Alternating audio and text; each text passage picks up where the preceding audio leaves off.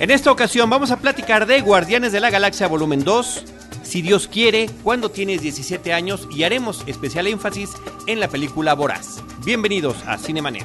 El cine se ve, pero también se escucha. Se vive, se percibe, se comparte. Cinemanet comienza. Carlos del Río y Roberto Ortiz en cabina. www.cinemanet.com.mx es nuestro portal, es un espacio dedicado al mundo cinematográfico. Yo soy Carlos del Río y a nombre de Paulina Villavicencio desde Anchor Sound y de nuestro productor Uriel Valdés les doy la más cordial bienvenida y saludo a Roberto Ortiz. Carlos, con el gusto de que tenemos a dos chicas, uh, además de atractivas, pues eh, ya pues constantes colaboradoras de Cinemanet y también a un viejo amigo. Sí, me da mucho gusto mencionar que en esta mesa de trabajo, en esta ocasión, tenemos al gabinete empleado de Cinemanet. Le doy la cordial bienvenida a Diana Gómez. ¿Cómo estás, Diana? Hola, muy bien. Muchas gracias por haberme invitado nuevamente No, a tú- platicar tú- aquí con ustedes. Es que mira, es igual que, que María. No están invitadas, son parte del equipo y nosotros les agradecemos que estén aquí con nosotros. Porque ya han estado haciendo a lo largo de mucho tiempo mucho trabajo para Cinemanet, lo cual les agradecemos y apreciamos mucho. Gustosamente. Y mejor aún cuando hay oportunidad de venir, porque luego no tienes tanto chance. Sí, Yo sí, lo sé. sí. Pero bueno, ya estamos aquí. Gracias, Diana. María Ramírez, hola. Hola. Bienvenida. Gracias. Ah, eso es todo. Aquí estoy. Gracias, aquí estoy. No, Feliz muchas gracias, de María. estar platicando con ustedes. Muchas gracias. Y de la vieja guardia de Cinemanet, estamos hablando primero de la sangre joven y de las damas, está nuestro querido amigo y compañero Antonio Camarillo. ¿Cómo estás, Antonio? Estoy muy bien, gracias. Muchas gracias. Él se hizo un espacio dentro de su mundo académico, dentro de sus clases de guionismo. Y familiar, Eh, mundo eh, familiar. También, por supuesto, todos hacemos eso también. Pero este, en particular para platicar de esta película de Voraz, de la cual la abordaremos todos, que ya la vimos, en un ratito más. Se me antoja, se me antoja mucho. sí, como no, se película. apetece, ¿no? Apetece hablar de la película. Después diremos además lo que cada quien hizo saliendo después de ver la película, lo cual, lo cual es muy interesante. Bueno, yo quiero mencionar brevemente que eh, en la semana en la que se está grabando este episodio, se estrena en la cartelera comercial la película Guardianes de la Galaxia Volumen 2, que es eh, la continuación de esta pieza que llegó apenas hace tres años, eh, dirigida eh, por James Gunn, y que causó un furor espectacular. Era una película que efectivamente está basada en unos cómics que no son tan conocidos como el resto de los cómics de Marvel, que venía, pues obviamente sí se le hace un esfuerzo de promoción y de énfasis desde reparto, pero creo, mi impresión, Antonio, si tú quieres comentarlo también, porque creo que fue tu caso, es que es una película que no nos la esperábamos y que al final de cuentas resultó muy disfrutable la primera cinta. Fue, fue efectivamente un éxito inesperado, no más para nosotros, creo que inclusive para Marvel. Ellos no habían imaginado la, respuesta que iba a tener eh, la película. Eh, creo que en el momento en el que se estrena esa primera entrega, eh, Marvel ya había agarrado caminito, ya tenían como un estilo ya muy definido. Este, creo que empezábamos a tener muy claro qué esperar de una película producida por Marvel Studios y creo que ahí estuvo también la clave de la sorpresa, ¿no? Donde pues las demás películas podríamos decir a pesar de lo buenas que son, que Iron Man, etcétera, son creo que películas muy entretenidas que cumplen muy bien con la expectativa de una película de superhéroes.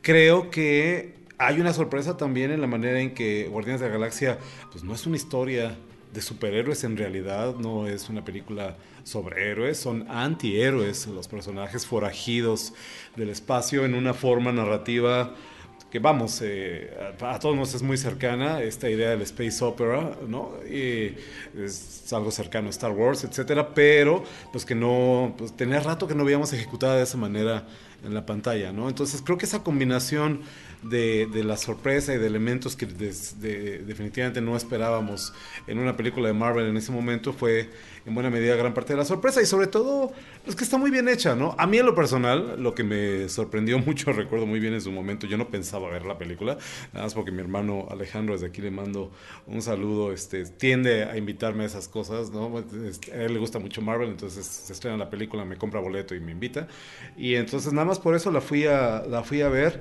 y pues creo que sale uno muy encariñado con los personajes, son entrañables los personajes, la película está muy bien escrita y eh, me regreso a mí lo que me sorprende es que la película viene firmada por James Gunn, a quien recordábamos de algunas películas producidas por la Troma hace unos 10, 15 años, de los guiones de las películas de Scooby-Doo que son nauseabundas las dos, ¿no? Y entonces creo que, que esa era gran parte también de la sorpresa. Este, yo, yo le traigo muchas ganas a la, a la nueva entrega. Y otro de los aspectos interesantes es el sentido del humor con el que se maneja la película, este modo desenfadado en el que sus carismáticos personajes se conducen y se llevan entre sí. Y por otro lado, el aspecto de la selección musical que eh, proviene del antecedente del personaje humano o el personaje más humano de todos ellos, que es un niño que fue sustraído abducido por extraterrestres durante la década de los 80. Entonces toda su referencia cultural, su cultura pop, proviene de esa época, la mantiene, la sostiene y a lo largo, ahora ya de las dos películas, las va eh, compartiendo con los demás, aunque ellos, nadie más que él, sepa de qué se trata, pero que los cómplices somos el público a quien nos está echando guiños constantemente de diferentes cuestiones que son interesantes. Y la selección musical también, que proviene de grandes éxitos de esa época. Él se quedó en los 80s y a nosotros que también nos quedamos en los 80s. Es el entonces, Exacto. Creo que ahí donde conectamos muy bien. No, este, muchas ganas, muchas ganas de verla. ¿Tú ya la viste? ¿Tú Ya la ¿Tú vi y bueno, la, la buena noticia es que si no llega a ser tan buena como la anterior, que nos sorprende por originalidad y demás, pues sí se ve que invirtieron el tiempo en mantener la relación que tienen los personajes. Aquí nada más quiero comentar algo y compartirlo también con ustedes eh, que nos escuchen, los que estamos aquí en la mesa, es que cuando una película tiene éxito y se hace la secuela, a mí me parece que como que sería sencillo que la secuela saliera bien porque ya está todo probado, los personajes funcionaron, la interacción que tienen entre ellos, ya no tienen que presentarlos al público como sucede en la primera entrega y resulta que las secuelas a final de cuentas son lo más complicado de todo, que a lo largo de la historia del cine, del cine comercial y del cine de franquicia y del cine que se nutre de sí mismo de esta manera, que son los menos casos cuando la secuela funciona correctamente. Y entonces se habla de grandes secuelas como El Imperio Contraataca, como El Padrino 2, por ejemplo, que son las que, inclusive Toy Story 2, películas cuya secuela funciona, pero que son la excepción. ¿No es así? Ah, solemos decir que nunca segundas partes fueron buenas. Creo que cuando empezamos a hacer la lista de segundas partes que son buenas, son un montón. Sí, pero no son, tan- no, pero son muchísimo, muchísimo, muchísimo más las que no. No, por supuesto, estás ahí considerando la inmensa cantidad de franquicias que hay que son perfectamente desechables, ¿no? Pienso en las interminables entregas de películas de horror, de las más genéricas, ¿no? Que, no sé, un Saw parte 2 o inclusive una pasión en aquel infierno parte 2 son películas pues más bien de la... Rápido y Furioso parte 2. Ni peor me aún, Rápido y Furioso parte 3, que ya platicamos este, la vez pasada. No, pero, pero hay un montón, Carlos. Sí, ahí ya que empieza a sumar. Digo, yo sé que son las menos comparativamente hablando. No, pero, pero... pero Sí, sí, comercialmente sí. funcionan las películas. No, Las partes comercialmente dos. sí. Si la primera película fue buena, eh, la, película, la segunda película siempre hace más, porque tienes un crecimiento por la gente que la vio en DVD, que la recomendó, que la vio en Netflix, que, ¿sabes? O sea, todo ese uh, mm, boca a boca este, hace que las segundas partes comercialmente funcionen. Lo que pasa es, si la segunda parte es mala, pues ya. Ahí sí ya. Ahí, ahí muere. Pero Ajá. también son malas las películas, muchas de ellas. Yo creo que hay buenas secuelas porque son los intereses de la industria de Hollywood, en donde eh, apuestan eh, de acuerdo a un producto que funcionó, apuestan a las posibilidades que puedan tener en el mercado inmediato en términos de, eh, de continuación del éxito. Y entonces las modificaciones que vienen a veces en las secuelas es lo que nos deja sorprendidos negativamente pero yo creo que tiene que ver en mucho con los intereses de la industria y que por eso si no, digamos, eh, observamos engendros, sí observamos productos muy disminuidos, co- como productos de calidad, me refiero. Ahora, hay que, hay que considerar que también ha cambiado, inclusive creo, la manera en que se conciben estas secuelas, ¿no?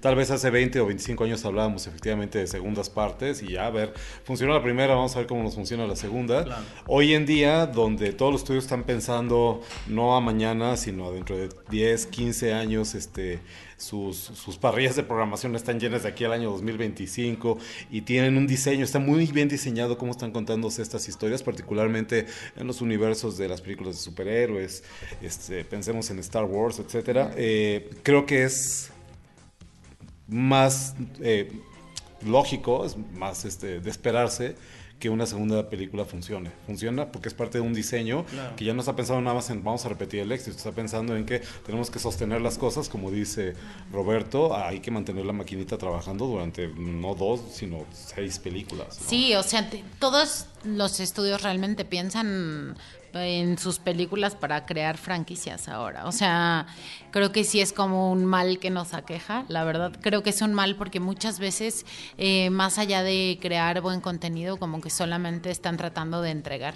¿Sabes? O sea, como que ya no, ya no caen en el detalle o en la calidad del detalle, sino solamente por sacar cosas, pues están sacando. Pero creo que un buen ejemplo de eso es Disney, que más bien lo que está haciendo es películas bien hechas, pero, pero tal vez versiones live action de películas pasadas. Ese sería otro fenómeno. Ese es otro fenómeno, exacto.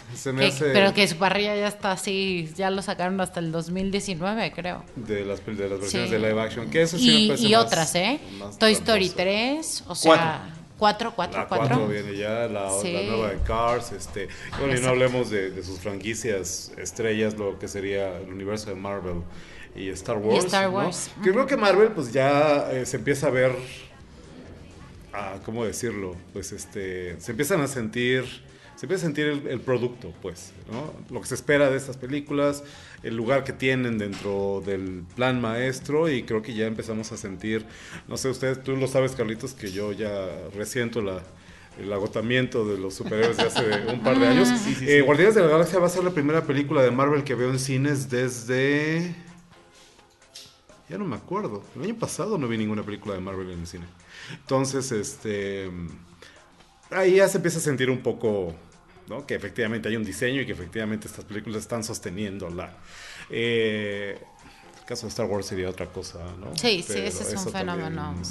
sí. hay este, películas como la de Han Solo que no tengo ni siquiera planeado ver, ¿no? O sea, no me interesa, no podría interesarme menos, pero, este, y soy fan de Star Wars. Pero, este, pues también hay que entender que así es como, como funciona hoy en día, ¿no? Y que también eso es lo que ha tomado un poco, o en gran medida, el cine comercial popular norteamericano contemporáneo de la televisión, que así es como funciona la televisión. Estás pensando temporadas a futuro, estás pensando en arcos de temporada, estás pensando en los personajes a largo plazo, y que es una pena que entonces no se lleve también mucho lo que es más atractivo de este formato televisivo, que es el trabajo con los personajes, ¿no? Creo que Marvel lo ha conseguido, pero insisto, yo siempre empiezo a sentir un poco la fatiga. No, la fatiga y que algunas de las películas intermedias resulta que efectivamente son únicamente para plantear algunas situaciones que se tendrán que resolver más adelante. Y que me parece que eso es cuando falla. Creo que este no es el caso de Guardianes de la Galaxia, me parece que es una continuación que efectivamente nos trae de regreso esos personajes, que integra unos nuevos, eh, que lo hace con muchísimos más recursos económicos en el tema de producción y que se notan desde las primeras escenas, la película te da la impresión, porque es un viaje a través de un videojuego, como si fuéramos alguna atracción de estos parques de diversiones de Disney, donde están pasando muchas cosas simultáneamente, los colores explotan. Es una de esas películas que, aunque no me gusta la tercera dimensión, son de las que se pueden apreciar mejor en este formato y que, eh, bueno, trae algunos elementos la verdad que muy agradables y muy simpáticos, como es el caso de Baby Groot, que sabemos cómo termina la película anterior, entonces ahora es un bebito o un pequeño niño, este personaje. una eh, ramita. Una ramita, como efectivamente le llama a uno de los personajes. Y eh, por otro lado, la forma en la que nos integran a un nuevo personaje que se llama Igo, que no conocíamos, interpretado por Kurt Russell, que además, sumándose a todos estos personajes que han rejuvenecido digitalmente, desde Jeff Bridges en el caso de la película de Tron, o Carrie Fisher con el caso de la más Robert reciente película de Robert, Robert Downey, Jr. también en esas películas eh, de Marvel. Bueno, ahora sucede lo mismo, nos dan una presentación de Kurt Russell como estaba en 1980 y después cómo está actualmente. Hablando de nostalgia ochentera, ¿no? Hablando de nostalgia ochentera, también se integra eh, Sylvester Stallone al reparto. No sabía eso, sí, no sabía. Sí, sí, yo tampoco lo sabía, yo me enteré. Esto no tendría que haber tenido. no, no, no, porque, vienen los créditos y demás, o sea, no es este. y no sé si viene en el tráiler, eso sí no lo sé. No, no viene. yo no sé si es para aplaudirlo o para deprimirse. no, bueno, pues este No, porque al final, Roberto, el, el, tema es que toda esta película, como decía hace ratito, tiene todos estos eh, referentes hacia los ochentas. Y entonces son videojuegos, es música, que aquí la siento un poquito más forzada yo sentí mucho más orgánica la forma en la que nos presentaban las rolas y la razón por la que existía esa recopilación de canciones en la primera película. Aquí mm, no, no la siento tan suave como la vez anterior, sin embargo, tiene momentos hermosísimos como My Sweet Lord de George Harrison o una película de Farrah Son de Cat Steven que son aplicadas en unos en momentos verdaderamente emotivos y que logran su cometido a lo largo de la cinta. Y el estudio, el estudio debe estar muy contento con el trabajo de Gon, eh, dado que ya anunciaron que él dirige y escribe la tercera parte en lo que no se va a quedar en trilogía. Sabemos que va a terminar. Pues se, se, entrelazan con las demás. Entrelazándose con las otras, sí. Y un dato que ya sabemos que siempre hay alguna escena final en este tipo de, películas. Aquí hay cinco. Cinco escenas post Cinco escenas durante los créditos y hasta una post créditos, ¿no?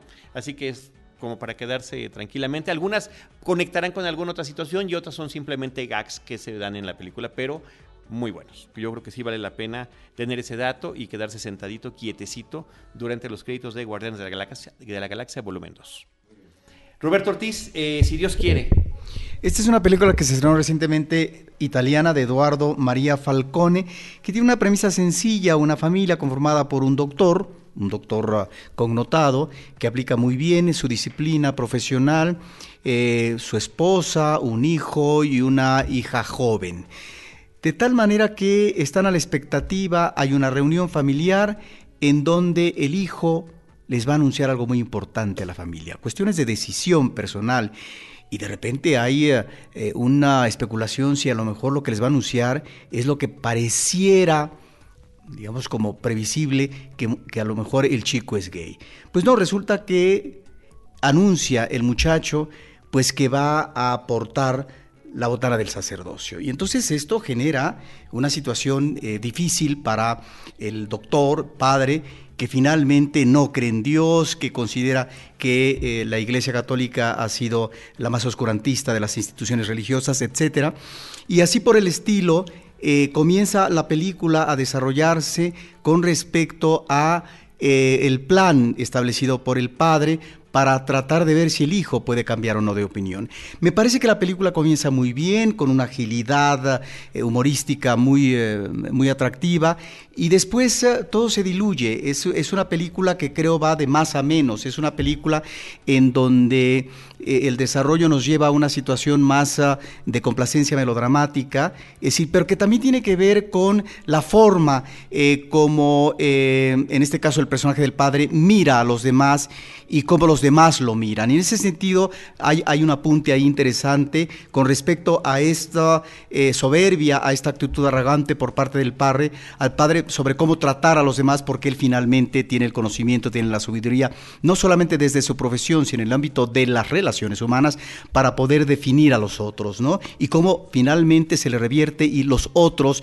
lo ven y reaccionan de otra forma. Eso me parece que es interesante en términos de la mirada que se establecen de unos a otros. Es eh, una película que creo que funciona muy bien en ciertos momentos, sobre todo al principio en el humor y al final este creo que se vuelve un tanto eh, complaciente y chabacano. Pero bueno, ahí está. Si Dios quiere que está ya en cartelera comercial. Y Roberto, finalmente, antes de entrar al tema de Boraz, eh, cuando tienes 17 años. Sí, es una película que vi recientemente. Es eh, las películas que uno no sabe si se van a estrenar algún día o no, o que solamente eh, son invitadas a festivales internacionales o se presentan en una muestra internacional. Es una película de André Techiné francesa, Cuando tienes 17 años, es el título que le pusieron en Francia, es una película de 2016 y eh, pertenece a uno de los más grandes cineastas vivos actualmente en, eh, en Francia. Es eh, una cineasta que en 1985 recibió la Palma de Oro como mejor director. Es un cineasta que se corresponde generacionalmente con la generación posterior a la nueva ola francesa. Es un hombre que fue asistente de director de, de, de, figuras como Jacques Rivet.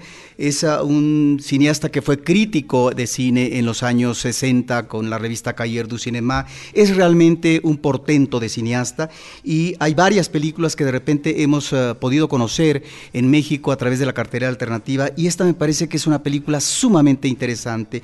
Es un director que apuesta temáticamente a personajes que tienen que ver a veces con las otras preferencias sexuales, pero también con el lado íntimo, eh, eh, es decir, con cómo se comunican y cómo se establecen las relaciones humanas. Y aquí estamos ante un manejo eh, formidable del vínculo, de la relación de atracción, repulsión, rechazo de dos adolescentes que eh, conviven en la escuela, pero que se rechazan desde un principio. Y hay, por lo tanto, una relación de rechazo físico, de violencia, de tal manera que esto también nos lleva a a lo que eh, se va a volver también un atractivo, esa la atracción y repulsión de dos adolescentes que pudieran derivar en una relación iniciática homosexual. Y ahí me parece que es donde el director narrativamente maneja muy bien las cosas, porque eh, la mayor parte de la película tiene que ver más con desarrollo de personajes, tiene que ver con el manejo físico de los mismos, de tal manera que es el manejo eh, físico, de, sobre todo del personaje principal, eh, como podemos detectar, podemos percibir ¿Cuáles son sus inquietudes centrales en la vida? Y me parece que ahí estamos también ante un ah, retablo de dos estatus eh, eh, socioeconómicos diferentes de familia. Por un lado, la familia de un chico que tiene todo consigo, una madre eh, muy competente como doctora, que es este hijo que se llama Damien, y además un militar que está comisionado a una zona peligrosa del África Central, etcétera. Bueno, tiene todas las cosas a su favor materialmente hablando, tiene el cariño, tiene el amor. Y en cambio Tom es el otro chico que finalmente tiene una familia, si no es indida, difícil, porque finalmente tiene que luchar para poder progresar en la escuela, para poder continuar, etcétera. Es decir, no las tiene todo consigo no vive en el mejor de los mundos posibles. Y ahí es donde se establece una relación y me parece que esta especificidad eh, eh, de por parte del director, este apunte, este, esta insistencia en este movimiento físico del personaje de Tom, es lo que de alguna manera eh, va desencadenando sus acciones, pero que también nos va permitiendo ver estas personalidades diferentes en términos de una relación iniciática amorosa, que es cuando finalmente hay temores, cuando finalmente se vive en el closet, bueno, cómo establecer patrones de relación amorosa. De tal manera que me parece una película de una mirada muy pertinente, muy acuciosa por parte de André Techiné. Es una, me parece una de las grandes sorpresas que yo he visto en estos meses. Cuando tienes 17 años, André Techiné que se supone que así se es un Eso escuché por ahí. Es un director que habría que revisar su filmografía. Eh, por ejemplo, hace una película sobre una familia durante décadas, creo que es interpretada por Jean Moreau, que se llama Recuerdos de nuestra Francia, una de sus grandes obras. O por ejemplo, Los Juncos Salvajes, que es una película sobre un grupo de adolescentes en un contexto teniendo como fondo histórico eh, lo que es la guerra de Argelia. Me parece que es uno de los grandes directores vivos y que finalmente es un, un director que hay que revisar. Es más, sería bueno un día hacer un programa sobre él. Muy bien, Roberto. Pues ahora sí nos vamos con el tema central de este episodio, que es la película Voraz. Desde hace ya varias semanas, antes de que se estrenara, inclusive un par de meses, yo creo, ¿no, María? Ya la quiero ver, tengo ganas de verla. ¿Cuándo se estrena? ¿Qué va a pasar? Y se creó toda una expectativa. Tú mencionabas mucho, María, el tema de la buena publicidad previa que se le hizo a la cinta. Sí, eh, es una cinta que se estrenó en 2016. Este, tuvo varias presentaciones en festivales y en uno de ellos se decía por ahí que alguien había se había desmayado y que tuvieron que mandar que llamaron a una ambulancia eh, justo en el TIF en, en, Toronto, eh, que tuvieron que llamar una ambulancia. Entonces creo que eso le ayudó muchísimo en la parte de, de mm, pues de mercadotecnia, la verdad. Creo que desde ahí fue un arranque en donde eh, creó mucha expectativa eh, a la gente que nos gusta el cine y, bueno, este creo que creo que después también hubo un par de un par de comentarios sobre gente que salía con náuseas y así, entonces creo que desde ahí fue un buen kickoff para, para todo lo que lo que traía esta película. Como que les cayó mal la película. Sí, sí, como que Exacto, como que no les... Ahora, en, México la película arranca, Roberto, en la muestra internacional de cine, además, con no sé si es la película que más éxito haya tenido comercialmente eh, y de ingreso a las, a las salas en esta Pues es la película que en esta muestra, la número 62, ha causado furor. Es, eh, de hecho, eh, yo entré de suerte eh, en Cineteca porque la sala, que no es de las más grandes, pero finalmente era una sala de las medianas en términos de capacidad, estaba totalmente llena Y bueno, yo creo que me vieron cara de discapacitado eh, y entonces me dieron un asiento para discapacitado, de tal manera que es, fenomenal porque es de los mejores asientos porque desde atrás finalmente tienes un buen distanciamiento, etcétera. Y es cuando pude ver la película. En el caso de las salas nuevas de la Cineteca. De las salas nuevas de Cineteca, sí es una película que yo creo que fue la que mayor público, sobre todo vi mucho público joven, la que mayor atención eh, eh, tuvo pero además así ha sido también en su estreno comercial, que no fue una película de gran distribución, pero que está ubicada en ciertas salas y ciertos públicos. Yo la vi ya en esta tercera semana de exhibición eh, y eh, apenas ayer, antes de grabar este programa, y no sé cómo estaba tu sala, este, Diana, llena, la mía también estaba llena y gente joven.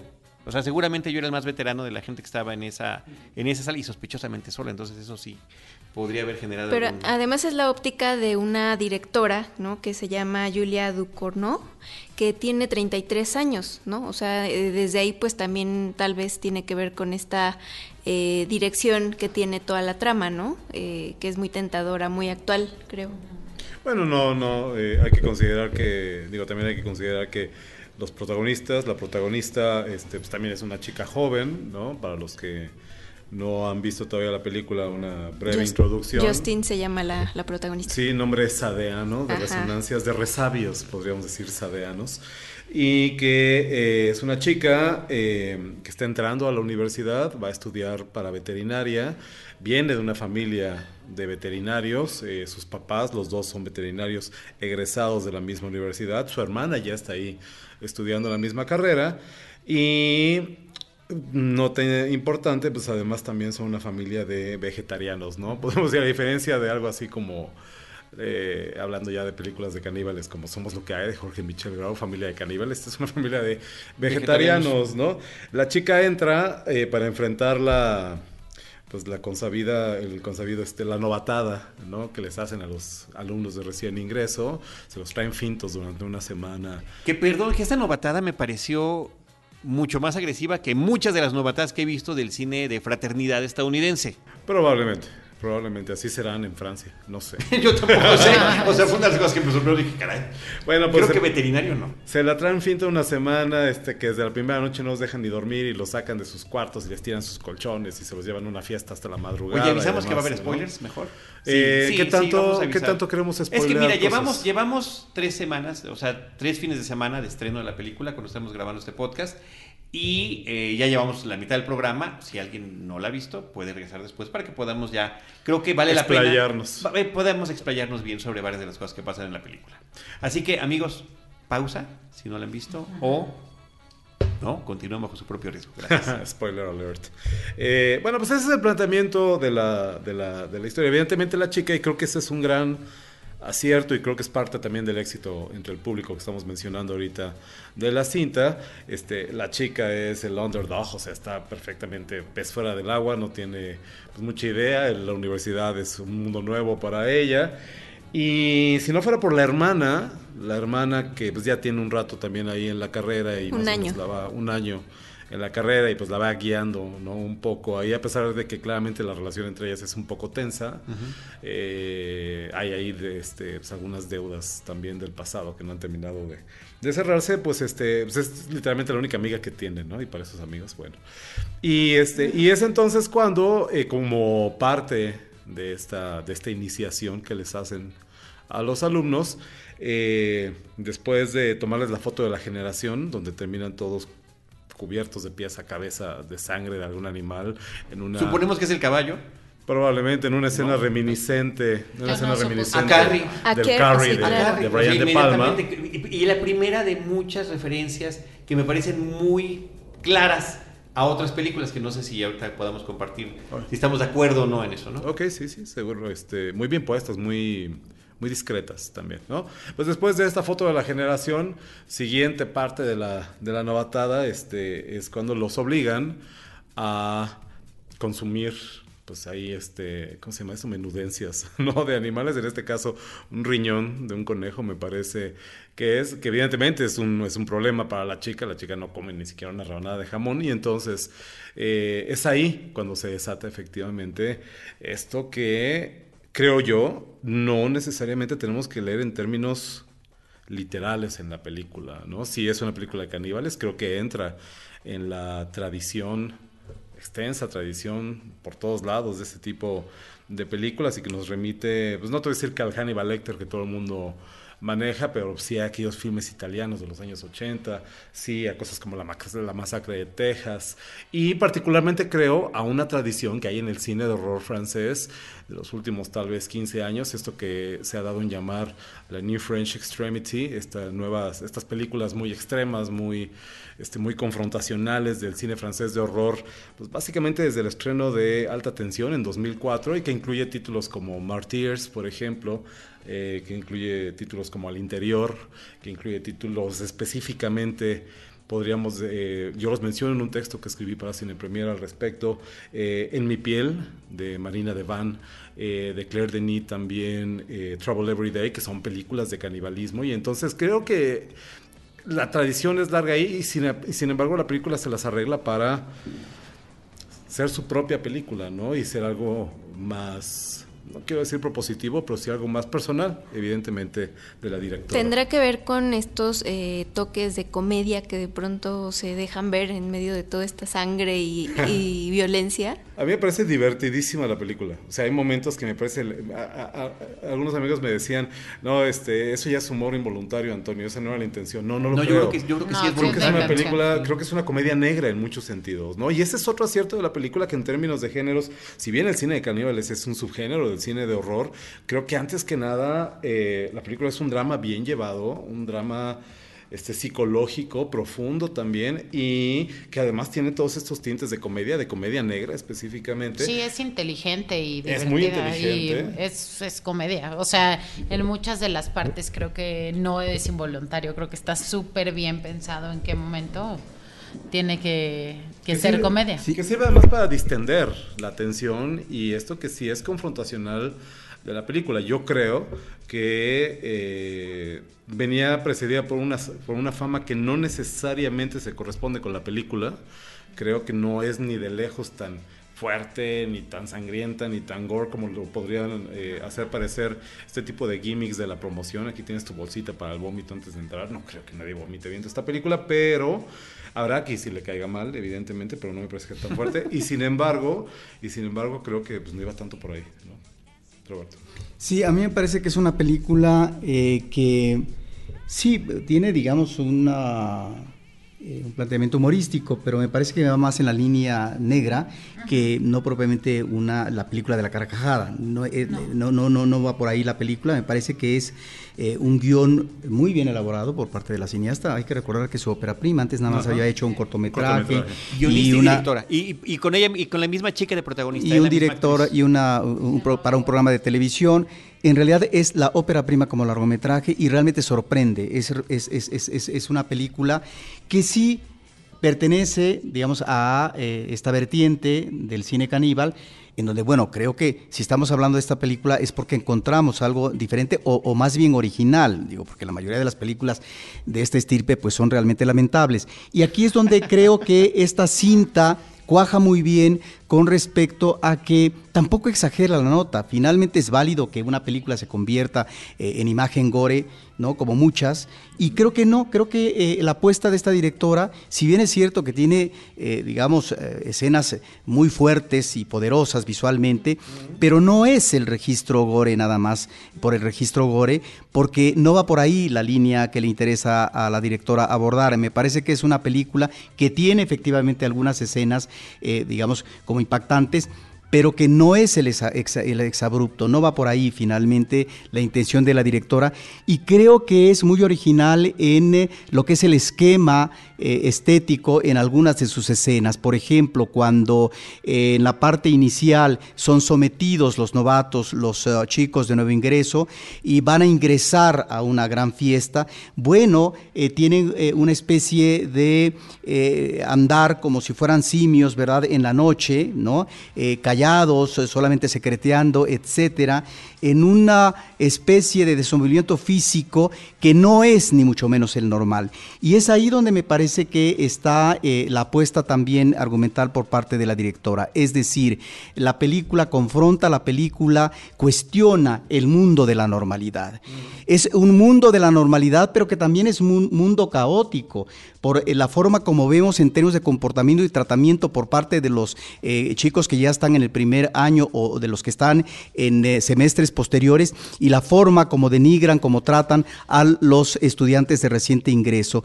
Me parece que es una película que aborda el aspecto iniciático y de proceso interior de búsqueda o de encuentro con una identidad propia por parte del personaje femenino principal y me parece que ahí es donde está un extraordinario desarrollo del personaje porque efectivamente encontramos matices, encontramos situaciones de lo que en principio como espectadores no sabemos a dónde nos va a llevar, pero están las claves. Las claves están desde un principio cuando por ejemplo esta chica comienza a tener un problema en la piel, va a ver a la doctora especialista, seguramente dermatóloga o especialista en, en este rango y entonces le habla de una paciente que tuvo obesa, etcétera, ya está em, la, la, doctora hablando de la diferencia de la diferencia en, en este caso la chica que va a verla y cómo la chica finalmente terminó agradecida con ella pero que nos está anticipando sin que nosotros nos demos cuenta, porque más adelante veremos de sorpresa en sorpresa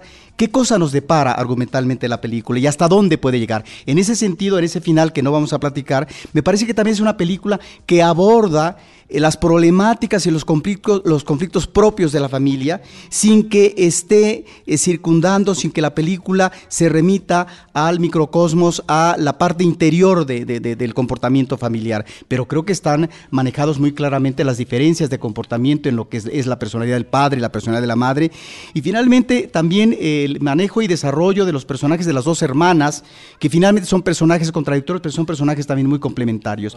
Yo creo que es una película que... Eh, eh, aborda la situación del despertar, el despertar juvenil que tiene que ver con varios despertares, el despertar de la sexualidad, el despertar de la iniciación en la sexualidad, el despertar en el posible amor o no, es decir, el amor cómo lo puede entender a partir de los cánones que yo manejo y si no es más bien una ilusión, es un despertar con respecto a las diferencias en la misma sexualidad, como vemos en un compañero de estudios, etcétera, es también el despertar con respecto a cómo confrontar, cómo entender, cómo asimilar la cuestión patriarcal y la cuestión del machismo. Me parece que hay toda una serie de elementos que enriquecen a la película, que enriquecen a los personajes y que realmente estamos ante una propuesta muy bien trabajada por parte de la directora, con una magnífica puesta en imágenes y creo que sabe desarrollar, sabe manejar a sus personajes. Es una, es una película muy rica, efectivamente.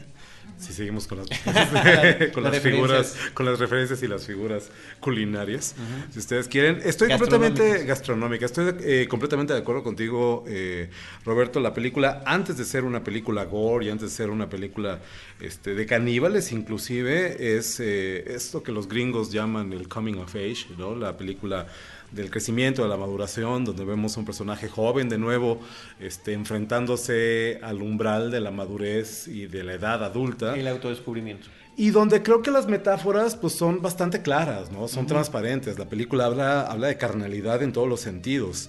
El consumo de carne humana, el canibalismo, es eh, acaso el signo más sensible de, un, de una confrontación con una realidad corporal que está en ese comentario de la chica este gorda dicen del, de la, de la pero que también, que está pero esta búsqueda de la carne eh, como estás diciendo tiene que ver también con esta búsqueda del, del deseo de la sexualidad sí, sí, sí. y cómo canalizarla en todos sentidos la carnalidad en todos sentidos donde pues, eh, el paralelismo que se trata entre los antojos que tiene la chica en términos de la, de la carne que come y los y antojos de otro tipo, antojos sexuales, ¿no? Su, su, despertar del que hablabas ahorita a la sexualidad, la chica es virgen para más señas en la, en la trama de la película, pues creo que queda ahí bastante, bastante claro y es una metáfora de nuevo muy rica y es una metáfora bien interesante. Eh, en algún texto, en este texto que me publicaron en Cine Premier hace un par de números con motivo de la película,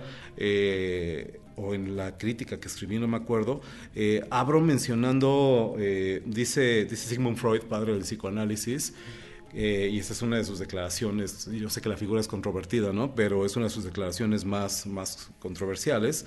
Eh, él dice que los deseos humanos, los deseos fundamentales de la psique humana son solamente tres. Es el incesto, es el canibalismo y es el asesinato.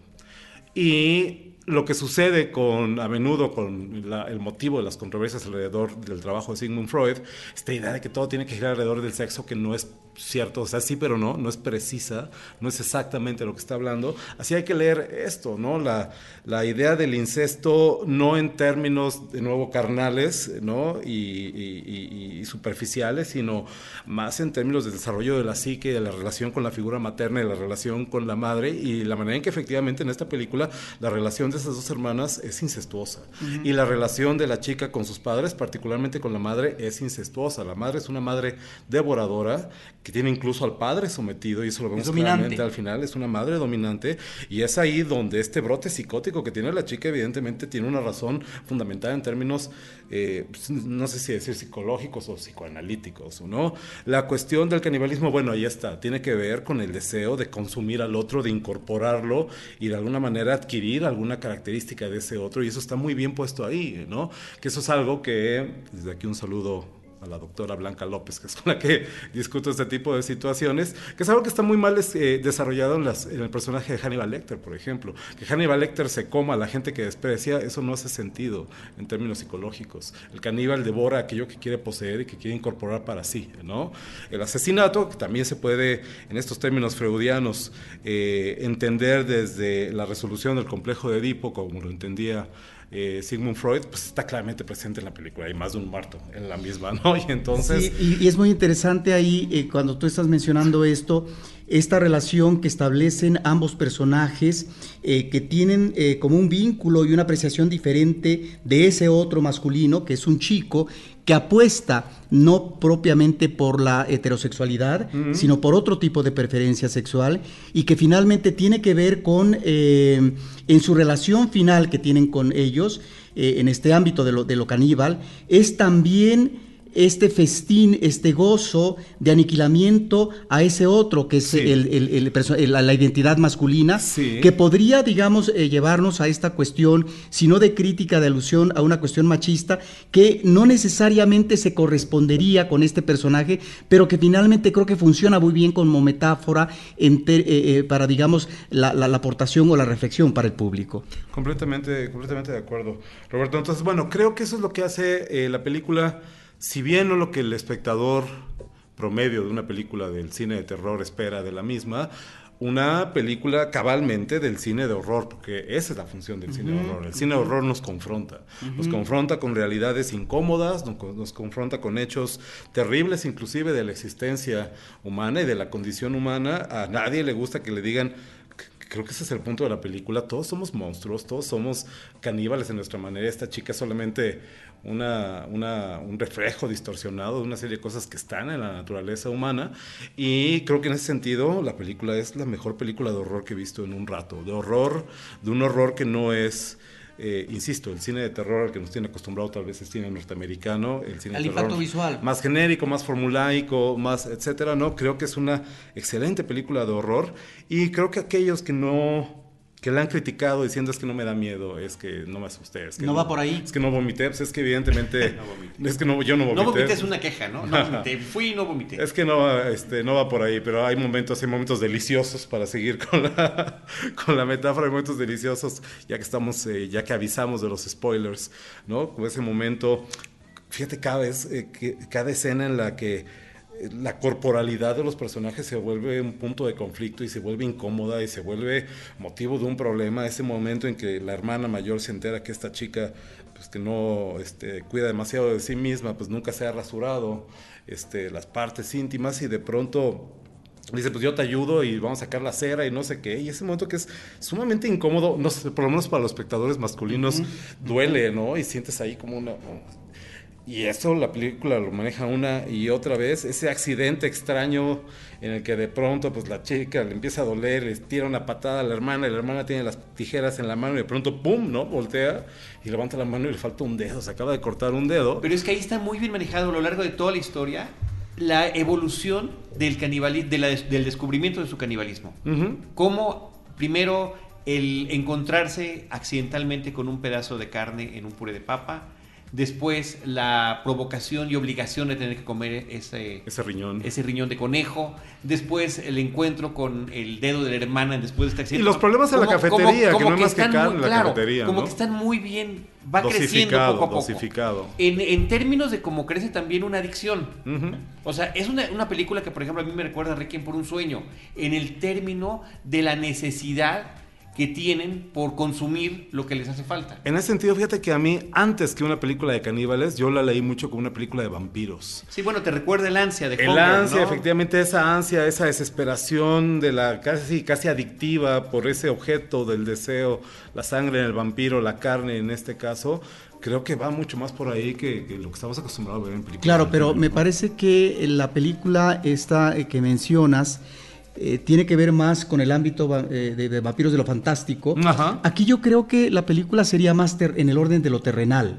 Eh, me parece que eh, esta idea que tú mencionas de la, del cuerpo está constantemente manifestado y, y- y en una escena que voy a mencionar que es el elemento del deseo, del deseo inmediato, de la chica que quisiera al ver a este chico descubierto de su torso que está eh, jugando, eh, bueno, llevárselo a la cama La inmediatamente. escena del closet, la escena del juego de la fiesta. No, la, la escena de él jugando en la cancha Ah. eh, y donde ella y hay un registro más bien como de tipo documental, sí, en la mirada que ella establece y los encuadres que maneja la directora de este muchacho que está jugando, que platica con otros chicos, etcétera, que discuten.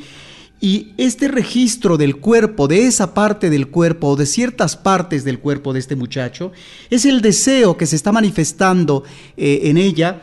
Y también, por otro lado, lo que más adelante puede ser la confusión de este, eh, de este apetito por lo sexual con lo que finalmente eh, podría ser un pronunciamiento amoroso que no tiene por qué finalmente detallarlo, no tiene por qué afirmarlo, en el sentido que ella está percibiendo, está describiendo y está viviendo sensaciones. Por eso ahí es donde creo que la película tiene un filón y la película tiene momentos de profundidad con respecto a estas inquietudes propias eh, de un adolescente en términos de la presencia de la carnalidad que nos puede llevar a la satisfacción de la sexualidad, pero también a la atribulación y a la confusión de que el sexo puede eh, ilusoriamente convertirse en amor, ¿no? Es decir, como experiencia iniciática, donde finalmente la experiencia todavía no se ha establecido. Y ahí es donde realmente la directora eh, maneja muy bien a sus personajes en términos de, de- de profusidad, de densidad. Es decir, no son personajes flojos, no son personajes eh, que realmente Estereotípicos, estereotípicos, o- sí. son personajes contundentes, son me parece que personajes de, de- un buen peso dramático, como tú decías. Ajá. Decía Sigmund Freud que no hay amor sin canibalismo y no hay canibalismo sin amor, ¿sabes? Y creo que yo estaba pensando más bien en esa escena del closet, ese juego que le ponen a la chica en una reunión, en una fiesta, y donde un beso mal plantado termina en una escena muy incómoda. Eh, Pues creo que en todo beso, creo que en todo beso hay ese, ese deseo, ya lo decía hace rato, de consumir al otro, de incorporarlo, de hacerlo parte de ti. Y ese es el amor al que se refería Freud con esa frase, y creo que es el amor al que te refieres tú. O también al sadomasoquismo como relación Claro, sexual. Claro.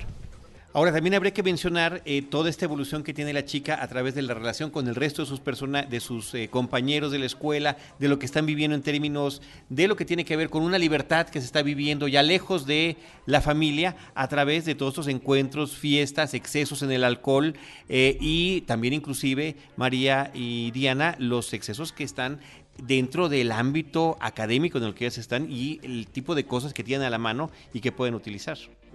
Yo Sí. tengo una pregunta para las O chicas, sea, pero a ver, un- una de las escenas más bonitas de esta película, yo creo que es cuando ella está por segunda vez en una fiesta de estas eh, bacanales que se arman en la universidad, pero ella ya es parte, en esta evolución que ella ya tuvo de, de semanas o no sé cuánto tiempo pudo haber pasado, ella está disfrutando ya de la música, está bebiendo a la par que todos los demás, aunque sigue sin encajar, porque no, no logra ser como todos los demás. eh, la- una escena muy bonita es cuando ella está en, en armonía, ¿no? Aunque sea por unos minutos, eh, creo que ahí es un clímax eh, pues muy importante, ¿no? Eh, perdón, ¿cuál es la pregunta? No, no, pero, María. No, no, María. Creo que es relevante también ver cómo pues creo que todos hemos pasado por esos momentos súper incómodos. O sea, obviamente aquí está llevado al extremo del canibalismo, pero creo que todos nos sentimos identificados con estar en un lugar incómodos, en un momento en donde no queremos estar, o en la universidad tratando de entender qué es lo que está pasando, cuáles son los códigos, este, encontrar quién eres tú, incluso en tu sexualidad, o incluso la carrera que estudiaste, ¿no? O sea, el camino que estás buscando. Y creo que es muy, es muy claro cómo ella lo está buscando. Y también creo que hace, crea empatía con el espectador porque todos hemos estado en, hemos estado en esa búsqueda. Creo que es en un nivel más profundo y lo que decías, muy confrontativo en ese aspecto, al parecer desde mi punto de vista. Incluso también eh, la experiencia que yo tuve al ver la película era que la gente hablaba mucho durante la película. O sea, de por sí la gente pues, no, no, no es muy respetuosa en el cine, pero se notaba la incomodidad de la gente al ver la película. La gente hablaba más porque como que, ay, este, ay, ¿qué onda con esto? Ya sabes, o sea, se notaba que la gente estaba incómoda mientras veía la película. Yo la fui a ver a Cinépolis Universidad un lunes de semana de Pascua, que todavía son vacaciones, y me parece que mucha gente entró por, por error a esa película. Pues porque era lo que había, ¿no? En ese momento, seguro. Entonces, no, no vi, no pude notar si alguien se salía, pero sí noté este tema de que la gente estaba hablando muchísimo porque pues no sé, no necesitaba sé. entender. Sí, necesitaba entender. Y sacarlo, ¿no? Totalmente, con el, compañero de butaca. A mí me interesaba preguntarles, chicas, eh, yo recuerdo haber leído alguna vez eh, con respecto a una de las mejores películas de David Cronenberg, que sería Death Ringers, eh, en la que, ¿cómo se llama? este Jeremy Irons interpreta a dos hermanos gemelos que son ginecólogos. Recuerdo haber leído alguna vez sin ser una película de horror, que era una película que funcionaba de una manera muy particular con las mujeres, que para los hombres podía ser muy incómoda de pronto esta relación incestuosa también de los dos hermanos, homoerótica en muchos sentidos, etcétera, pero que esos momentos de la práctica de la ginecología y demás que las mujeres como público de la película lo entendían muy bien, de una manera en que los hombres no lo entendían.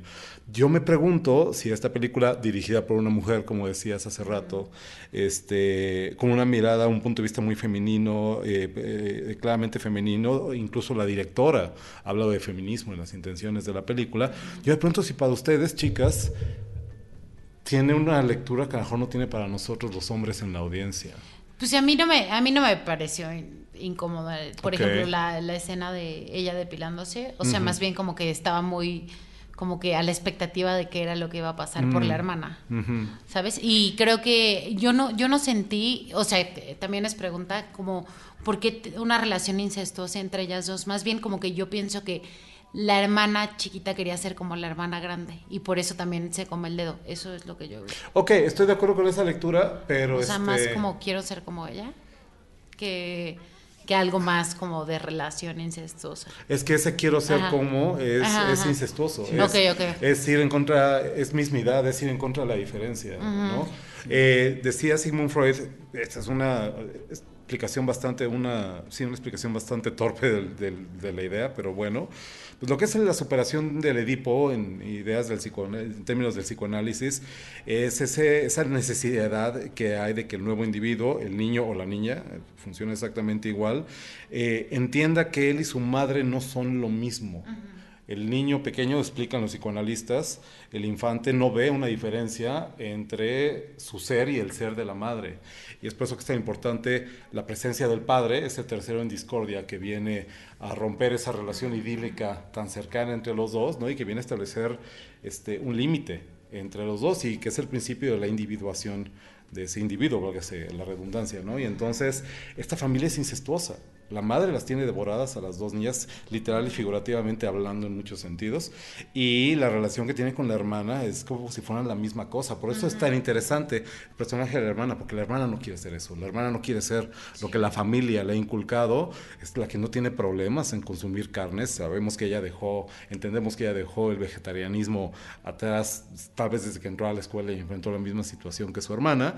Y sin embargo, la hermana efectivamente quiere ser como ella. Y está, la sigue, la rechaza, pero la, admira en muchos sentidos. Y creo que la película tiene éxito como drama de este estilo coming of age en el momento en que al final de la película, cuando ¿Qué tan lejos vamos a llegar con los Pues no tan, tan. Ok, cuando sucede lo que sucede, cuando, cuando sucede lo que sucede en términos de la relación de las dos hermanas, creo que ahí eso es lo que le permite efectivamente a Justine emerger como alguien más maduro, este, más adulto, distinto últimamente de su hermana y de su madre y de lo que se le había inculcado. Creo que en ese sentido es muy exitosa Sí, ahora, el eh, crecimiento del personaje. Esto que tú estás diciendo eh, de el incesto es efectivamente eh, un planteamiento figurativo. Eh, no porque se manifieste plásticamente, eh, se explicite ¿no? Eh, en, en términos de imagen. Y me parece que ahí, al estar manejando tú ya en dos ocasiones a, a Freud, claro, estamos observando en esta película, cuando hablo de un buen desarrollo de los personajes, es que hay un efectivo tratamiento psicológico. Es decir, la directora no se va por las ramas, la directora es muy específica con respecto a ese momento vivencial de los personajes y efectivamente tiene que ver también cuando tú estás hablando de la relación de las dos hermanas con el mundo aspiracional. Es decir, a qué queremos llegar, a qué aspiramos ser y con quién nos identificamos, porque finalmente es una especie eh, de eh, el espejo, en que, de como quisiéramos vernos en el espejo. Y me parece que ahí es donde está efectivamente muy bien trabajado el tema del incesto y en donde, como tú dices, hay un momento en que esto, si efectivamente el personaje principal de Justin eh, quiere eh, lograr una identidad propia, tiene que romper esquemas. Ajá. Y tiene que romper Ajá. esquemas con la familia, con la hermana, con ese contexto que finalmente es un contexto asfixiante, eh, dominante, eh, que está coercionando la libertad, etcétera, que está imponiendo modelos eh, de conducta Ajá, de y, que- belleza, y de de- belleza, etcétera, Ajá. que es ahí eh, en esa representación estudiantil donde vemos también como una representación social en términos de caos. Y me parece que ahí es donde a partir de estos bacanales, a partir de estas fiestas, a partir de estos comportamientos grupales, es donde vemos las contradicciones sociales, como por ejemplo podrían ser estas reuniones en fiesta, bares, etcétera. Y, y creo que ahí están estos apuntes que no necesariamente eh, la directora está tratando de establecer eh, eh, en términos de un discurso eh, para que la película se convierta en un ensayo propiamente, pero me parece que sí tiene los elementos suficientes de análisis para poder ubicar desde el ámbito de la psicología perfectamente a los personajes. Leí una revista, una entrevista en la revista Rolling Stone, en el portal, so- eh, con la directora. Y eh, una de las cosas que se lamentaba ella, a propósito de lo que mencionaba hace un ratito María, de que finalmente el tema este de que la gente se desmayaba en Toronto y llamaban ambulancias, ella siente que si bien a la película comercialmente eh, o por interés pueda traer, finalmente la distrae de los propósitos que ella, sin explicarlos, sin explicarlos, eh, podría tener con la historia que está contando. O sea, lamenta que sea por una especie de búsqueda del shock que la gente quiera ver la película y no descubrir la historia que ella está contando en términos de, eh, por lo pronto, el punto de vista femenino y del cuerpo femenino, que es a lo único a lo que ella se refiere. El otro tema que me llamó la atención de esa entrevista tenía que ver con que eh, platicaba de que sus padres la habían formado, sus padres son cinéfilos y que la forjaron eh, haciéndola ver muchísimo cine, tanto cine comercial, cine hollywoodense, cine de todo tipo, y que ella era tan importante que leyera diferentes autores eh, de la literatura como que viera distintas, distintos tipos de películas. Y ahí yo les pregunto a todos si, a los que estamos en esta mesa, si encontraron así como platicamos de que ese baño de sangre no nos puede remitir más que a Carrie, que es una de las obras importantísimas que tienen que ver con ese género del horror, de el, el coming of age, en este caso de una chica del descubrimiento de la sexualidad y de una evolución de su propia personalidad y autodescubrimiento, si encontraron alguna otra referencia por allí. Um, no sé, pero la que tengo muy clara es la de, la de Carrie, no sé las chicas y ustedes. Bueno, yo, yo, yo quiero. Lo que pasa es que a mí de repente me pareció que tenía algunos momentos que me parecieron francamente de Kubrick. Hay una escena en, en la segunda fiesta, me parece, cuando ella ya está completamente intoxicada y cuando ya está absorta en esta apetencia que tiene con el cuerpo humano, que está inclinada, que está viendo de frente hacia la Mm. cámara entre todo el mundo de gente que está bailando y divirtiéndose, que efectivamente me recuerda estas miradas de Kubrick, eh, como Jack Nicholson en El Resplandor. O Esa, como... esa es la escena que les decía que me parece sumamente bonita, o sea, es dos minutos, pero tiene, te atrapa, ¿no? O sea, estás viendo todo el plano completo, pero en el fondo sabes que está ella. ¿no? Está ella, exactamente, al fondo, como siempre tuvo Sí, también Alexander cierto. Delarge, Alexander Delarge en esta toma de las tomas iniciales de Naranja Mecánica, ¿no? Ok, Por sí, ejemplo, puede me ser, parece un poquito que también el manejo de los créditos finales con el tema de los colores y las letras también me recuerdan un poquito de Naranja Mecánica y la escena donde ella, eh, que este es uno de los spoilers que mencionamos, que dijimos que sí íbamos a mencionar, cuando ella despierta con el compañero de cuarto, que es así como, ay, amanecimos juntos, estamos aquí dormidos,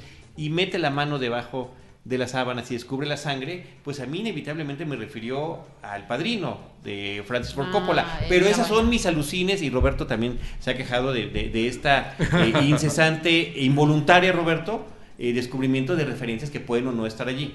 Sí, no es que no estén, pero a veces no es que sea un manejo consciente por parte del director, sino que De a hacer una cita, ¿no? eh, Sí, no es que tenga que hacer eh, la cita culta, sino que pueden ser formulaciones inconscientes que se manifiestan y que efectivamente ya el público libremente establece asociaciones, ¿no? A veces a mí estas asociaciones me parecen un tanto gratuitas en general, porque no veo el caso para, digamos, eh, eh, en términos de el, el objetivo que tiene o el cometido que tiene una escena como la del padrino, por ejemplo, con el descubrimiento verdad de la cabeza de un caballo, etcétera, con esta otra escena. Me parece que, digamos, son como dos móviles diferentes, dos, dos planteamientos diferentes en términos de, de escena específica.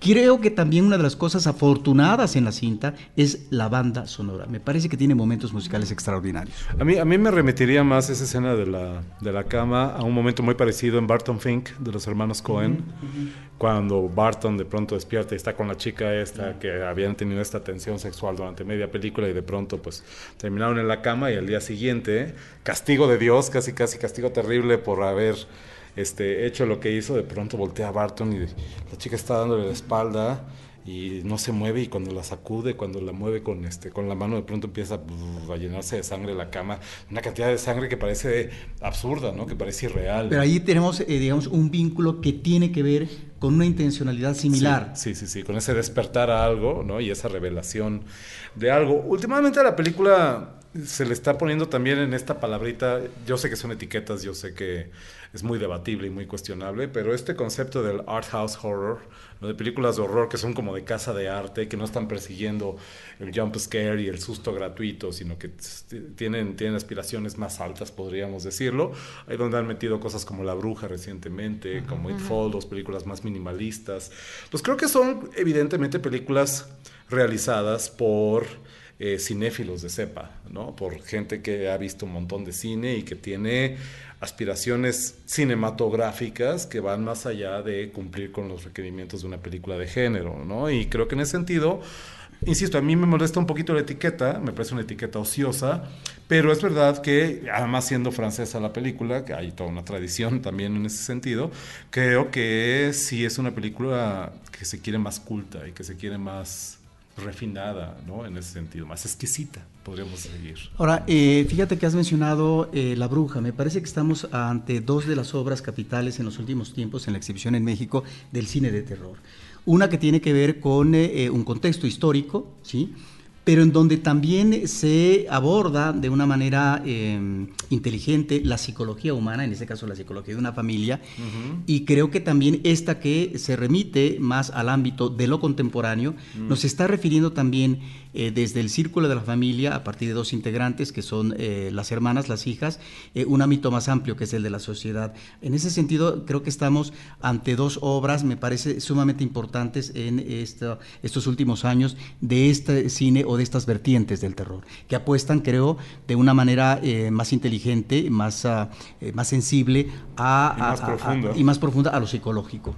En la, en la, en la bruja, digo, me voy a desviar tantito del tema, pero en la bruja hay otro caso, hay otro caso de incesto familiar clarísimo, ¿no? Donde esta, esta pequeña comunidad, la familia, aislada de su pequeña comunidad, está enfrentando el problema de que hay que sacar a esa niña de la casa porque si no es una, es una amenaza y es una tentación para el hermano que está despertando la sexualidad y para el padre también, que lo vemos durante toda la película, les incomoda la presencia de la chica. Así es como funcionaba en ese tipo de comunidades. ¿Qué es lo que haces? Sacas a la niña de la familia, la mandas a trabajar, aunque sea de muchacha para la familia de los vecinos y ellos a cambio te van a mandar a otra y ese intercambio es lo que últimamente hace posible el emparejamiento de los jóvenes y que, no que se perpetúe la especie, pues, pero sí que, que crezca la comunidad y que eh, siga la comunidad sin tener que caer en una situación incestuosa. Sí, y ahí me parece, en el caso de La Bruja, que es una película que al final, en su remate, apuesta ante visualmente la idea de lo fantástico. Eh, y eso, eso me parece que es, ah, digamos, como un final eh, que de repente te sorprende, pero que es sumamente atractivo. Y aquí ahorita que estás hablando de estos elementos de comportamiento de la familia, sí, es la familia, sí, pero en digamos, en principio una comunidad, es decir, que tiene ya, eh, si no el arraigo, tiene ya las instituciones que comienzan a establecerse, como en este caso la religiosa, ¿sí? en donde finalmente es el portavoz, es eh, la institución que dicta, que está delineando la conducta y el manejo de la moralidad por parte de la comunidad y también por parte de la familia. Entonces, me parece muy interesante la forma como se van desarrollando los acontecimientos eh, de los personajes, tanto en aquella película como en esta de, de, porque solamente en un cierto momento, a partir de las anomalías o las descreaciones psicológicas, es que vemos de dónde podría estar el mal y de dónde emana, tanto en la bruja como por ejemplo en esta película, si es que podemos hablar del mal, en este caso en el sentido de eh, lo diferente y de las anomalías propias de un círculo inmediato que puede ser la familia, que puede ser, digamos, eh, la escuela, etcétera. No olvidemos, no olvidemos que en términos de la historia del género, del cine de horror, el cine antes de los años 60, 70, casi casi antes de Psicosis de Hitchcock, ¿no? Que tenía que ver con vampiros y momias y hombres lobo y las leyendas y estos seres terribles que venían de quién sabe dónde a atacar a la comunidad humana y a nuestro trabajo repelerlos y hacer como que no existen. De pronto, después de los años 70, la familia se convierte en el centro de la psicosis, de la neurosis, este, perdón, eh, piensa en películas como La Masacre de Texas, hablando también de canibalismo y horror, este, esta familia delirante de La Masacre de Texas, una caricatura grotesca de la familia nuclear norteamericana, está también en Las colinas tienen ojos de Gus Craven, por ejemplo, y que para los años 80 lo vemos en clásicos del género como La Mosca de David Cronenberg, donde ese mal del que tú estás hablando ya no está en el vampiro que vino a atacarme desde Transilvania, está dentro del propio protagonista y eso es lo que hay que confrontar y no necesariamente conjurar, sino abrazar de alguna manera. Y estas dos películas, particularmente La Bruja y, este, y de alguna manera It Follows también, y, eh, pero La Bruja y Boras creo que son en ese sentido dignas representantes de un horror contemporáneo, de un horror inteligente, de un horror que sabe de lo que está hablando. Oye, ya cerremos esto porque nos estamos alargando demasiado, pero no se había mencionado a Cronenberg en una película que tiene que ver con los temas que Cronenberg ha abordado a lo largo si han de visto, toda su Si han visto, porque no llegó aquí a México. el cuerpo humano. Si no han visto, y el, y el, y el subgénero del body horror, si no la han visto, porque según yo no llegó a México, yo la vi en Sitges hace, un par, hace unos 3, 4 años, eh, la ópera prima de Brandon Cronenberg, el hijo de David Cronenberg, se llama Antiviral, tiene elementos de canibalismo. Es una película de ciencia ficción futurista eh, que se desarrolla en una sociedad donde el culto a la, este, a la, personalidad y el culto a la celebridad ha llegado al punto que las grandes estrellas de la canción, de la música, del cine, permiten clonar células de su carne que te venden luego en carnicerías especializadas donde puedes comprar un bistec de la carne de Beyoncé, por decirlo, ¿no? Y de esa manera incorporarlo también. Cronenberg. El, otro, Cronenberg. otro Cronenberg. El Cronenbergcito. ¿Algún comentario? Hijo de tigre. Pues nada, nada más Roberto que mencionó el tema de la música. En alguna parte de, de Boras, eh, varias partes se escucha el órgano, pues que está asociado a, la iglesia siempre, ¿no? Entonces pues ahí viene el, el, concepto del pecado, del mal. Y, perdón, y a Naranja Mecánica, o sea, también. Perdón, Roberto, o sea, a mí, eso me remite. Cuando oigo ese órgano en este tipo de contextos, con este tipo de personajes, pues Es porque no ibas a misa, pero no, es la iglesia. No, pero cuando se escucha diciendo a Carlos, eh, perdóname, pues es que eh, tu arraigo religioso es impresionante todavía. la culpa. No, no, mi culpa es ese Roberto. Bueno, mi culpa es no interrumpan a Diana. No, pues ese era el comentario final. no, pero además, Eh, el tema de la música sí me parece muy interesante y relevante porque es una serie de altibajos. O sea, de repente tenemos silencio total en la Sí. película, que no puedes ni masticar la palomita a gusto, y de repente ya te puedes echar el, ¿no? el buen bocado porque ya está la música estridente dependiendo de la, de la circunstancia. que Oye, ya te, ya confesaste como espectador de palomitas. No, Roberto, es que a ver. Es, esta es la película a la que no tienes que meter palomitas. Pues es que no había yo comido ya en las no, 6:25 de la tarde. Yo soy fan de las palomitas, me, me fascinan, pero esta es la película a la que no tienes que meter palomitas. No, yo creo o sea, reto, tienes que poner a- reto. Pero ya se descubrió, ya se descubrió. Híjole, no sé ustedes, pero a mí la plática ya me dio hambre, chicos. ¿Qué hacemos? ¿Nos Ah, bueno, que fue lo que pasó después de la película. Y eh, la canción que me parece la escena increíble, me Ah, encantó. La sí. que ella está cantando frente al espejo y la forma en la que está reaccionando ante sí increíble. misma está fantástico. Era como reggaetón, ¿no? Ese momento posiblemente Era hip hop. me guste más Sí, que el otro. Sí, ¿no? Está, está ella ensimismada Ujú. por completo, aceptándose aceptándose. aceptándose. Eh, frente al que ese es- espejo. que exacto, ese esa Está increíble. ¿Sabes que a qué otra película me remite tangencialmente? Y espero no spoilearla con eso, ojo. El demonio neón de Nicholas Winding Sí, Refn. cómo no. Tiene puntos de contacto Sí, muy claros. Sí, sí, sí. Claro, Concurro, pero dos, concurro. pero dos apuestas estéticas diferentes. Muy Totalmente distintas, distintas, muy distintas, ¿no? Y en registros y en géneros distintos, pero, pero sí. ¿Algún tema final? Por favor, María, por favor. Tú, No, tú no. fuiste la que dijiste esta película, tenemos que hablar. Es más, ya María la había visto la semana pasada y nosotros no, entonces dijimos, vamos, te agradecemos que nos hayas esperado. Los esperé. Para poder. No, no, poder creo que es una película que se disfruta mucho y también eh, el tema de... mm, O sea, ¿quién normaliza las cosas, no? Mm. O sea, ¿qué cosa es normal?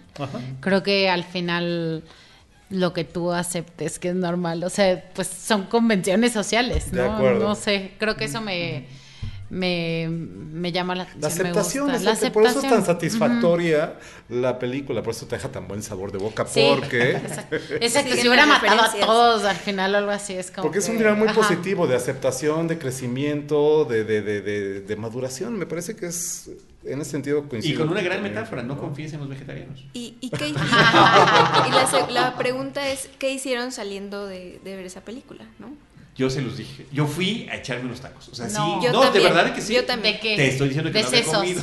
Ah, No, de bistec. de cabeza. De bistec. No, no pude con No, yo no, yo me fui a dormir. No, era, era una función de prensa a las 11 de la mañana en la cineteca. este, me recé a mi casa seguir trabajando o algo, no sé, pero... Roberto. No, pues yo me fui a la casa. Ah, ¿A qué? No, Lo sí, fuera. Ah, ok. Pero, Pero se registró, se registró, se registró. Fue María, fue María. Coser, coser. Fíjate la visión de, de- de mis ímpetus que tiene esta mujer. No, es que sería, sería un buen insight. Oigan, pues qué gusto eh, Sí. haberlos tenido a todos reunidos en esta mesa. Muchísimas gracias. Y gracias a todos los que A nos ti, acompañaron, Carlos. además, a los A que ti, nos a escucharon, ustedes. que nos Ajá. siguen escuchando. Antonio, Muchísimas gracias, como siempre, por la invitación. Prometo ya no faltar tanto. No, no yo siempre estoy abierto a la invitación de Muchas ustedes, gracias. chicos, de Carlos, de Roberto, de Tu- las tu chicas Twitter, también ahora. Antonio. Los Twitter eh, me encuentran tanto en arroba acamaril, como en Antonio Camarillo, acamaril con una sola L al final, como en mi cuenta que se supone que uso para estas cuestiones del cine de horror y demás, que es arroba necrofilmia, eh, que felizmente acabo de recuperar control de esa, de esa cuenta. Durante años perdí la clave y no podía meterme a ver si alguien me escribía o algo. La acabo de recuperar, soy muy feliz y ya la estoy atendiendo y entonces ya la estoy tratando de construir de nuevo, ¿no? qué bueno, qué bueno. Muchísimas gracias. Antonio. Gracias a ti, Carlos. María Ramírez. Muchas gracias este, por escucharnos. Y a mí me pueden seguir como arroba generalalola en Twitter y en Instagram. General Alola. General Sí. Alola. Eh, iba yo a decir, en lugar de Diane, iba a decir Deidali. Diana Eh, Gómez. Pues gracias por habernos eh, permitido eh, platicar tan rico en esta tarde-noche. Y mi Twitter es arroba deidali, así de sencillo. Perfecto. Y seguimos insistiendo con que Roberto Ortiz tenga su propio Twitter. Vamos a, a insistir programa con programa para que eh, también nos lo compartas con todos. que nos Roberto. sigan en Cinemanet porque ahí hay un, un boomerang de Roberto. Sí.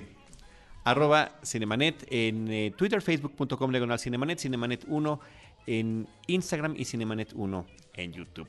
Gracias a todos. En cualquiera de esos espacios los estaremos esperando con cine, cine y más cine.